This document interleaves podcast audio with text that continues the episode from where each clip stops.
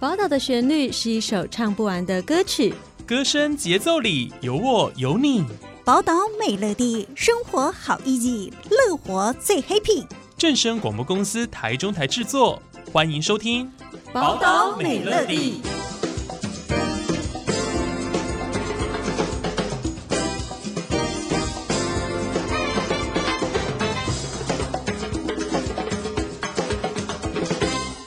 各位听众朋友，午安，欢迎收听今天的报道美乐蒂，我是浩辰。呃，今天呢，节目当中很开心来了一位来宾哦，他要来跟大家分享关于我们这个定额禁用身心障碍者的一些规定。好、我们在。禁用身心障碍者，在尤其在职场上哦，我们到底需要注意一些什么哦？有哪一些的法律啊规定？呃，是有相关的一些内容哦。那今天我们很开心能够邀请到的是台中市政府劳工局福利促进科的王婉玲股长来到节目当中，要来跟大家宣导，尤其是一些中小企业啊的企业老板啊、主管啊，呃，他们在呃禁用这个身心障碍者呃当员工的时候，他们需要注意哪些事情哦？我们欢迎股长，股长你好，嘿、hey。主持人好，还有各位听众朋友，大家好。好，今天非常开心能够邀请到股长来到节目当中来跟大家做这个非常重要的宣导哦。好，那我们刚刚提到就是这个身心障碍者的定额禁用。所谓的定额禁用，其实就是哦，依据身心障碍者的权益保障法，它其实中间是有一些规定，呃，必须要录用，呃，在一定的比例上是要录用多少的员工等等的。我们请股长来跟大家分享一下关于这个规定哦。还有说，我们目前台中市目前禁用现况怎么样？好，谢谢主持人的帮我们介绍的很清楚了。那但这边我想要让各位听众朋友可以一开始不要听这么艰涩的法令，因为可能听众朋友们会觉得说这个跟我什么关系？嗯，那我我只是一个听众，我可能不是公司的 HR 人力资源，我可能也不是老板，我只是公司里面的一个员工而已。可是没有关系哦，各位听众朋友，如果呃你可以帮我注意一下，如果说你现在身在职场里面。员工总人数有达到六十七人以上，那可以帮我注意一下说，哦，我们公司的员工人数在六十七人以上的时候，诶，你们公司有没有禁用身心障碍者？因为我们刚才主持人已经有讲了嘛，我们的法令有规定说，在私立单位就是一般的部门。员工人数达六十七人以上，那法令规定就有规定说要禁用百分之一以上的身心障碍者。那百分之一怎么算呢？很简单哦，因为我们的人不可能把它切半嘛。对。那我们六十七人以上，那我们有一个速算法，就是六十七人到一百九十九人在这个区间。那你就是至少要禁用一名身心障碍者，嗯，那到两百到两百九十九，那我们就是就是以此类推嘛，百分之一，对，所以你呃，各位听众朋友，你可以帮我看一下你的事业单位里面，如果哦，你发现了你们员工总人数六十七人以上，有没有禁用到就是百分之一以上的这个身心障碍者？如果没有的话，以下可能麻烦帮我就是注意听一下哦，因为我们的那个法令有规定要这样禁用身心障碍者。比方说，像我们台中市来讲啊，有达到这个规定的，目前来讲是两千一百二十一家。那这个事业单位是浮动的嘛？因为有可能员工增减，还有可能会在这个这个数字上面浮动。那目前台台中市的状况是两千一百多家。那在人数的部分的话，刚刚讲是家数嘛？那人数的部分的话，我们是目前有呃，应该要禁用的要六千零六十三名。听起来很多，对不对？对。那实际上，其实我们台中市哦，是一个就是对生产者非常友善的单位啦。其实我们是超额禁用的，我们是目前实际禁用是九千一百二十六人，听起来已经超额禁用，对不对？对。但是因为有些事业单位它是超额的，可是有些事业单位它是不足额的哦。那所以我们今天为什么要特地来这边宣导？就是希望说这些呃应该禁用，或者是说你实际上不需要禁用的人，但是你因为听了这些法令规定，或者说等一下我们介绍的一些相关的。政府资源，你可能就可以跟你的呃公司里面的人力资源或是老板啊转达这个资讯，就让我们禁用更多身心障碍者。是非常谢谢股长刚刚的说明哦。为什么我们要特地强调这个身障者的定额禁用哦？是因为我们为了就是这个叫做实质上的平等的权益保障，然后呃，因为身心障碍者可能他在求职过程当中可能是不会像一般人那么的顺利，所以我们透过法律保障的方式来保障他们呃在工作上的一个权益哦。那刚刚我们股长有提到，就是在我们的一般民营单位。好，员工六十七人以上就必须要禁用百分之一的身心障碍员工哦，而且是不得少于一人。那台中市呢非常的优秀哦，目前是一个超额禁用的一个比率哦，是比率达到一百五十趴，所以看得出来，其实台中市在这个部分哦，算是真的做的蛮好，而且也是希望说可以让呃很多的县市啦，或者是很多的企业作为一个参考哦。不过就像刚刚股长说的，呃，可能您说有些单位诶有。超额，有些单位其实它没有达标，或者是说它的人数其实就是不够。那我想请问哦，如果啊，禁用身心障碍员工的人数没有达到法定的标准的话，这个就叫做没有足额禁用嘛？那应该要怎么样去计算所缴纳的差额补助费呢？嗯。那这边我要特别先在讲这个法令之前我，先特别强调一下，嗯，这个不算是一个罚锾，那就是因为哦，事业单位它依照法令规定，它没有禁用身心障碍者的话，那我们政府的想法是说，如果您应该禁用而没有禁用的话，那法令有一个规定，你必须缴纳差额补助费。那这个差额补助费的意思呢，就是说一个特别功课。那这个差额补助费，当您缴纳之后，这个缴纳的金额我们会用来，就是所有的身身心障碍者辅导他就业的这个基金，所以这个是一个前面的来由，我先说明一下。那怎么刚才主持人有讲说，那怎么计算？那很简单哦，如果说你应该禁用的呃这个名额。假设说是四名好，假设说你们公司有四百人嘛，百分之一就是四，就是要四个人。对，那你那你们公司都是嗯、呃，可能只禁用三个人，那是不是还差一个人？对，那这一个人要怎么计算呢？很简单，就是一个人。的呃人数再乘以每个月的基本工资，那这边的话，基本工资可能要特别注意一下，因为我们近年来几乎是每年都有调涨。对，那像我们今年今年一二年的基本工资是二六四零零两万六千四百，那要注意一下，明年的话基本工资已经调涨了嘛？对，那现在就是明年的话会是二七四七零两万七千四百七十，那这样很简单，是不是会算了？嗯、就差一个。那你就是每个月就是缴纳一个人基本工资，今年的话就是二六四零零，嗯，那如果说两个人的话，你就乘以二，哦，就是以此类推，是，是，对对对对。那人数已经会算了，那我们现在就要算基准点是怎么算？比方说我们刚才讲说，你们员工有四百人嘛，对，那这四百人的人数怎么算？那我有些同仁他是哦月初来的啊，月底来的啊。那那四百人到底是要从哪一个时间点来算？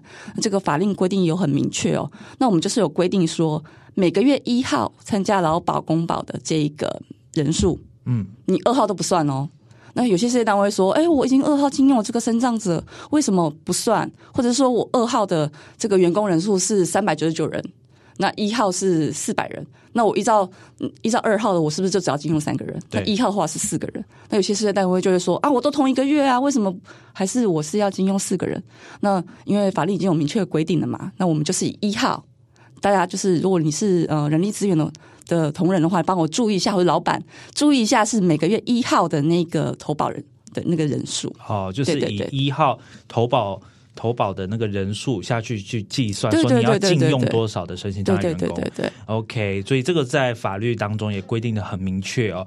如果说有公司没有达标，没有达到这个呃定额禁用身心障碍员工的话呢，他必须缴差额的补助费。对对对。那很简单，就是以人数去乘以每个月的基呃，应该说当时的基本工资。对对对。对，这个就是呃所谓的差额补助费。诶，那除了差额补助费之外，还会有其他的罚则吗？因为刚刚股长特别强调说，这个不是罚款。对对对，对，但是我觉得很多人担心的是有没有会有其他法，因为它毕竟不就是我们等于好像我们没有遵守法律的感觉。嗯、对，那会有其他的法则吗？其实也是有的。我刚才特别这样强调，就是因为刚才我们讲这个特别功课，是因为你没有禁用身心障碍者嘛。但是有我们当然也不会这么的不理解事业单位，毕竟有些行业比较难。及时的找到身心障碍者，对，那这个时候的话，哦、呃，他缴纳这个他的补助费是可以，就是协助继续协助身心障碍者。这立法一直是这样子，但但是有些事业单位假设说他可以禁用身障者，可是他可能因为对于身障者他可能有刻板印象，觉得说他可能就是比一般的人，哦、呃，产值比较低，或者是说比较麻烦。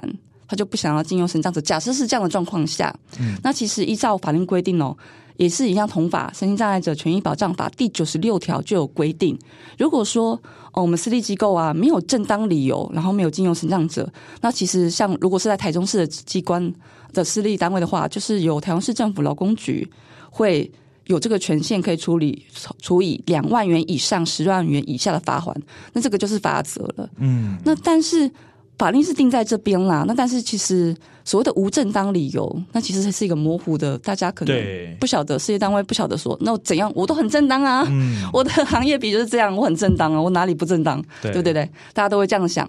那那这样子，因为大家有提出这样的疑虑。那劳动部呢，就在今年二月的时候，就是有呃解释了所谓的无正当理由是什么。那我简单介绍一下这个函释，就是劳动部已经特别规定了。那大概有四项，我简单说一下哈。那第一个就是我刚才讲了嘛，可能你如果说你是因为他是身心障碍者，你就觉得他可能没办法工作。或者是说比较麻烦，那就是可能有涉及到就业歧视的部分。嗯，对。那如果说你是因为这样的原因，然后不进用身障者，哦，那就是属于无正当理由哦。这第一项。哦，是。那第二项的话，就是不实禁用。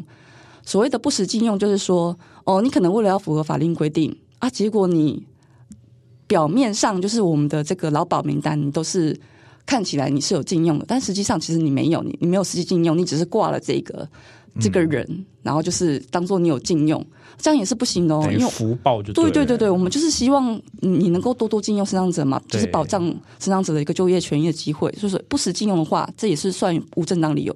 那第这是第二项，那第三项的话，就是我刚刚有讲嘛，有些事用事业单位可能他的工作内容不太适合用身障者，那。但是有些事业单位他的工作内容，其实身障者是可以胜任的哦，因为因为身障者的障别也很多嘛。对，他不不一定是说是身体的、肢体的，或者是说不一定。那如果你只是单纯的因为他是身障者，你就嗯、呃、不进用身障者，但是你就却开了其他的缺来招募其他的就是一般的人啊，比方说呃，比方说呃清洁类工作，一般人可以做，有些身障者也是可以做清洁类工作的。对，可是你却。不禁用身障者，你就特别开给就是一般的人。那这样子的话，就是说，哦、呃，你有这个职缺，可是你却是限制只能够就是一般人。那这也是无正当理由。嗯。那我们现在讲最后一个，就是我们呃，你已经知道你依照法令应该要禁用嘛？那你又没有规划出这个给身心障碍者这个职缺，就是你长期都是未足额。那其实你也知道你应该要禁用，你却没有规划出这样的职缺，而且也拒绝我们。劳工局这边来协助你来进用身障者，那这样子的话也就算是无正当理由。哦，对对对，是是是。所以刚刚呃，就是股长分享关于呃所谓的无正当理由啊，劳动部今年呃有提出了这个非常明确的一个解释哦，关于刚刚的四项。好，那就是像是主要来说就是没有积极的、没有正当理由的去呃安排身心障碍者投入职场工作。对对，就是有点。可能刻意或非刻意，或者是说，比如比较不积极的方面去呃影响到身障者的就业权益，这些都是违法的。那一直都没有改善，其实就是依照身心障碍者的权益保障法，这个是可以开立罚款的嘛？对对对对对对，所以呢，希望呢，如果有听到这一集的雇主啊，甚至是说你可能是做 HR 人力。资源这一块的呃民众的话呢，可能要稍微注意一下这个部分哦。那也就是说，呃，希望可以透过法令哦的保障，那还有说劳工局的协助，来帮助身心障碍者投入职场哦。好，不过呢，我们刚刚都是提到关于这个法令啊，就是规定的方面哦。那因为时间的关系，我们下一集呢再来谈一谈关于我们台中市政府劳工局哦做了哪一些努力哦，来协助我们到底。针对了这个部分哦，身心障碍的定额禁用这个部分，到底做了哪一些努力哦？我们下一集再来好好的聊一聊关于身心障碍者定额禁用，关于台中市政府做了哪些努力哦，帮助了哪些身心障碍者，还有说我们在这个方面到底做了哪一些努力，好来帮助这些身心障碍者。好，那么今天我们节目就先到这边结束喽，感谢您的收听，我们下次再见。以上专访是台中市政府劳工局广告。